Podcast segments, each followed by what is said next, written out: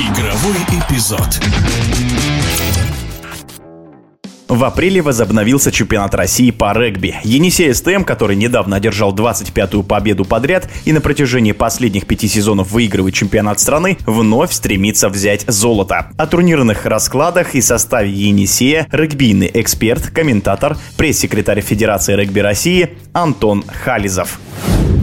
Енисей СТМ действительно первый матч провел против Славы очень мощно, выиграл с крупным счетом. Ну, во-первых, состав команды не поменялся, все остались в команде, в том числе и легионеры. Вернулись травмированные практически все игроки. Команда плюс провела сбор в Турции. Команда изначально готовилась к возобновлению турнира еще в марте, но, к сожалению, в Суперкубке Европы по известным причинам сыграть не могла. Поэтому Енисей действительно сейчас выглядит мощно. Ну, в принципе, Енисей всегда, если имеет хорошую подготовку и если готовится к определенным матчам он находится в хорошей форме. Сейчас Енисей, еще раз скажу, готовился к определенным играм, готовился к ним еще в марте, поэтому сейчас команда выглядит очень хорошо. Ну и, собственно говоря, и по составу, и по сыгранности, и по длине скамейки это сейчас сильнейший клуб в России. Поэтому никаких здесь э, не может быть вариантов. Енисей действительно силен. На сегодняшний день, наверное, по праву занимает первую строчку. Я думаю, не упустит ее.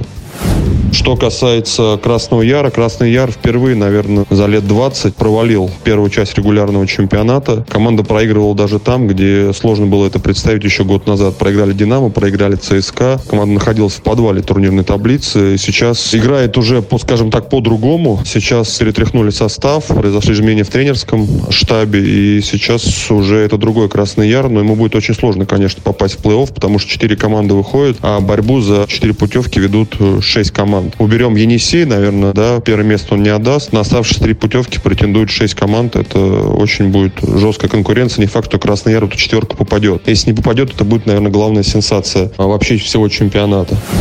Пенинский «Локомотив» в прошлом году, в прошлом сезоне много сошлось так, что «Локомотив» выигрывал, где-то ему везло, где-то он заслуженно побеждал. Были проблемы у других команд. Сейчас уже наш чемпионат еще больше подравнялся. Сейчас группа команд претендует из 5-6 на три путевки в плей-офф, если мы, опять же, выносим за скобки Енисеи, поэтому я могу точно сказать, что «Локомотив», наверное, не является, скажем так, э, командой, которая 100% попадет в плей-офф. Ей придется биться. Это не команда однодневка, просто наряду наряду с «Локомотивом» у нас появляются еще команды, которые действительно также сильны и которые имеют полное право рассчитывать на место в плей-офф. То есть это, наверное, плюс нашему чемпионату, что помимо «Локомотива» появляется и «Стрела», возродилась «Слава», есть «Металлург», «Красный Яр» перезагрузился. Поэтому в этом плане, конечно, очень приятно за чемпионатом смотреть.